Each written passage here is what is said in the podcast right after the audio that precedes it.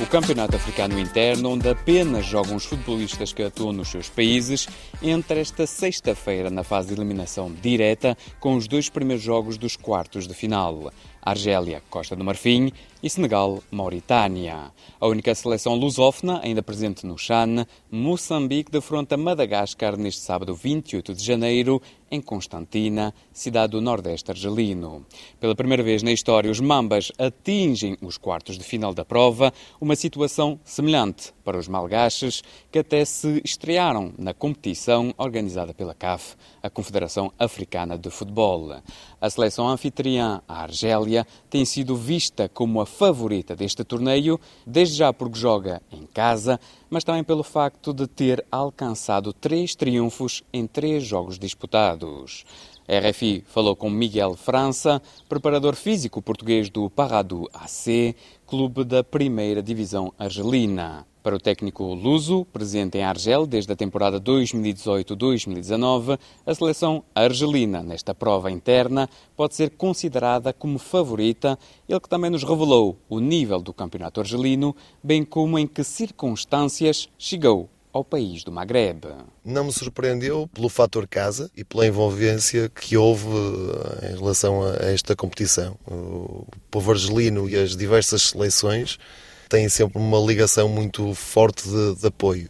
Ou seja, nesta competição da Chan, o público é sem dúvida o 12 jogador. E por experiência, por atletas que passaram e que estão nas diversas seleções, eu arrisco-me a dizer que a seleção nacional argelina acaba por ser o principal clube destes jogadores. E este arranque não me surpreende por essa envolvência toda que está em torno da equipa. Podemos dizer que é a ultra favorita neste momento ao título? Eu penso que é favorita ao título. Agora, também não acho que nos três jogos que tenham passado tenha demonstrado que claramente que fosse a melhor equipa ou que fosse uma equipa avassaladora, tendo em conta o apoio e o tempo de trabalho em conjunto que a equipa teve porque aqui há uma série de estágios de preparação, não é apenas um estágio pré-competição, mas é uma prova que está a ser preparada já há algum tempo com diversos estágios de uma semana, 15 dias, de forma contínua. Portanto, em relação ao grupo, há um grupo formado e que se conhece bem, com um treinador que grande parte do grupo também esteve com ele na Copa que a Argélia também ganhou.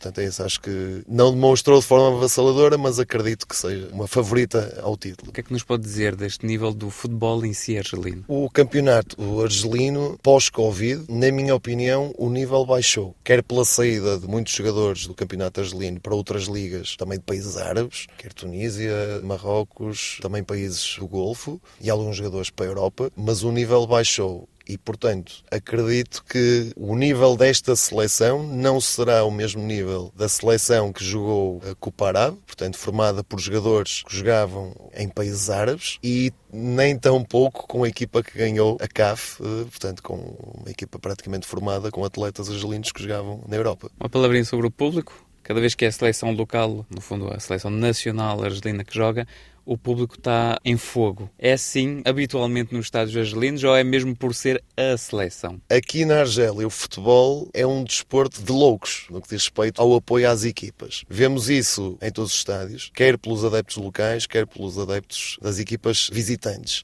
O apoio à seleção argelina é nos meus moldes, mas catapultado por uma outra dimensão. Só é possível ganharem. Na cabeça deles, no início do jogo, o único resultado possível é ganhar. E portanto, eles entram nessa euforia pré-jogo, durante o jogo, e se as coisas correrem bem a nível de resultados, é fantástico. Depois há também outro revés da medalha, que é quando algum resultado não vai de acordo com as expectativas, ou seja, não passam uma eliminatória ou não ganham o jogo, essa euforia de apoio passa muito rapidamente para uma euforia, digamos, de desapoio normalmente para com o treinador ou para com algum jogador que tenha tido alguma falha, isto é levado ao extremo o apoio à seleção. Que eles veem aquilo como um apoio ao país. Não quero dizer que é um ultranacionalismo, mas é um nacionalismo muito forte. É uma afirmação do povo argelino. Como é que se chega, no fundo, ao futebol uh, argelino? Cheguei ao futebol argelino na época 18-19 com o treinador Francisco Chaló. Ficamos mais uma época seguinte, que se interrompeu, infelizmente, com a chegada da pandemia mundial e que voltamos para Portugal. E na época passada, por convite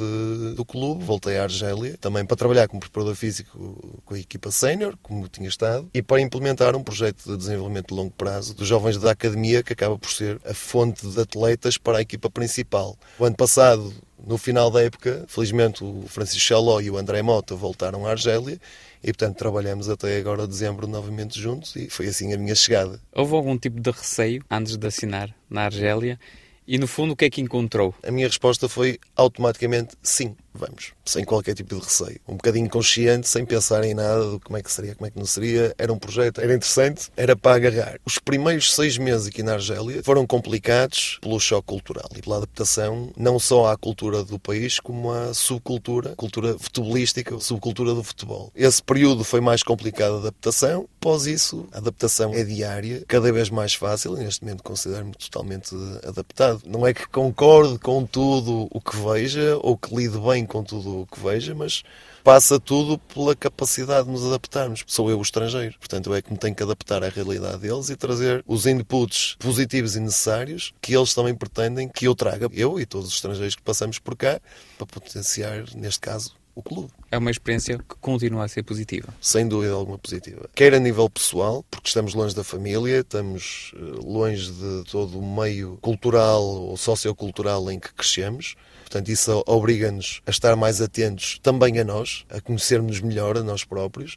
Os desafios diários são desafios com uma dupla quantidade de desafios, porque, mais uma vez, a questão cultural acaba por ser sempre um pilar que nós nos podemos esquecer. Ou seja, eu posso considerar que determinadas coisas não devem ser feitas assim, tem que ser feito ao contrário, mas antes de implementar qualquer mudança, tem que passar por um processo muito grande de reflexão e de aprendizagem com eles para saber até que ponto é que essas mudanças sendo drásticas, vão ser positivas. Qual será o pacing ideal para implementar essas mudanças? E, portanto, com paciência e, acima de tudo, respeito por eles e pela forma como eles veem neste momento as coisas, as mudanças vão acontecendo e felizmente têm implementado todas as mudanças que acho oportunas e têm sido aceitos. Portanto, profissionalmente satisfeito, pessoalmente satisfeito este ano, desportivamente, as coisas não estão como no passado, mas vamos chegar a bom porto. Era Miguel França, preparador físico de 41 anos do Parrado AC, que já representou o Marinhas, o Maia Lidador o Castelo da Maia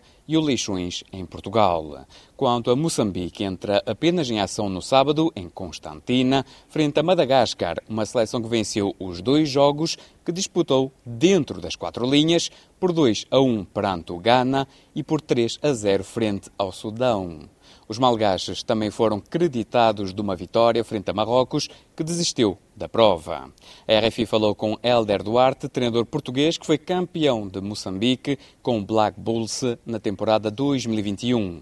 Para o técnico luso, não é uma surpresa ver os Mambas atingirem os quartos, visto que há muito talento em Moçambique e há uma geração prestes a eclodir. Em relação ao jogo de Madagascar com Moçambique, acredito que será um jogo bastante equilibrado sendo que Madagascar nesta primeira fase só teve dois jogos com o Ghana e com o Sudão e venceu os dois. Moçambique teve três. Depois, Madagascar tem uma equipa bastante competitiva, com uma média de idade de 28 anos e bastante altos. Eles têm uma média de 1,82m, são jogadores robustos, são jogadores intensos.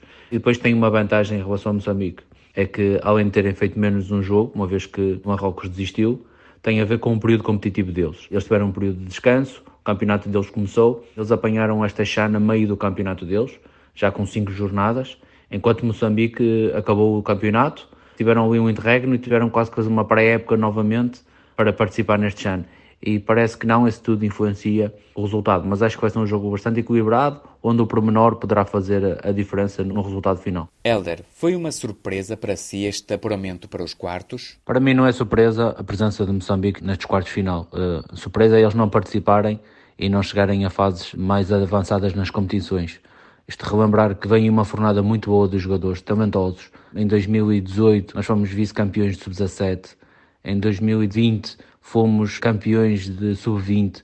Resumindo, há um conjunto de jogadores que tem muito valor e que poderá aportar a Moçambique um futuro risonho. Agora é preciso é organizar, é preciso que se lhe deem condições para eles trabalharem e valorizar o jogador moçambicano porque acho que ele tem muito talento e poderá atingir grandes níveis. O que nos pode dizer do nível do futebol moçambicano? Temos os jogadores que são atletas com muito talento, muito potencial, com uma vontade enorme de vencer na vida, de, de melhorar a sua vida e das suas famílias, com uma capacidade de trabalho e de resiliência muito grande. E depois temos tudo o resto. E o que é tudo o resto? Temos infraestruturas que não condizem com essa evolução, temos uma organização do campeonato que não propicia essa evolução. Depois tens 12 equipas, o campeonato faz três jornadas para para a seleção, faz mais três e para para não sei o quê. Resumindo, há uma paragem constante, há uma falta de competição entre eles muito grande, uma desorganização muito grande mesmo a nível de seleção também, uma vez que é sempre difícil tudo que é logística da seleção, a nível de viagem, a nível de estadia, a nível de equipas com que se vai competir. E se tu queres competir com grandes equipas, tens que acarinhar os jogadores, tens que lhe dar condições de trabalho, tens que os desafiar e esse desafio tem a ver com as condições onde trabalhas, mas depois também tem a ver com quem vais competir nos jogos pré-competitivos e isso é muito importante. Era Helder Duarte, antigo treinador do Black Bulls em Moçambique. Os Mambas defrontam os Malgaches a 28 de janeiro pelas 17 horas hora local, em Constantina, cidade onde se registram atualmente entre 1 a 6 graus, com chuva e possibilidade de queda de neve. Chegamos assim ao fim deste Magazine de Esporto. Até breve.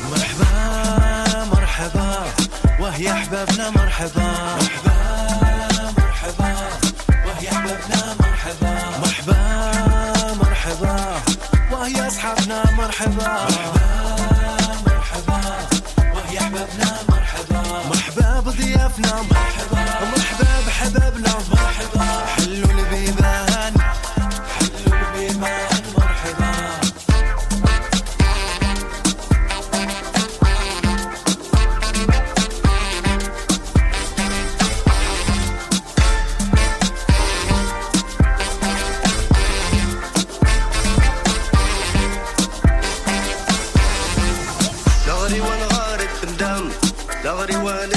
اللم أفريقيا سنتا ترام. أفريقيا سنتا ترام. دغري والغارب تندم دغري والدقت اللم أفريقيا سنتا ترام. أفريقيا سنتا ترام. إيدي سراو ادمشلان ايت مارد تمدام إيدي سراو ادمشلان ايت مارد تمدام إيدي سراو. ادمشلان ايت مارد Hausibe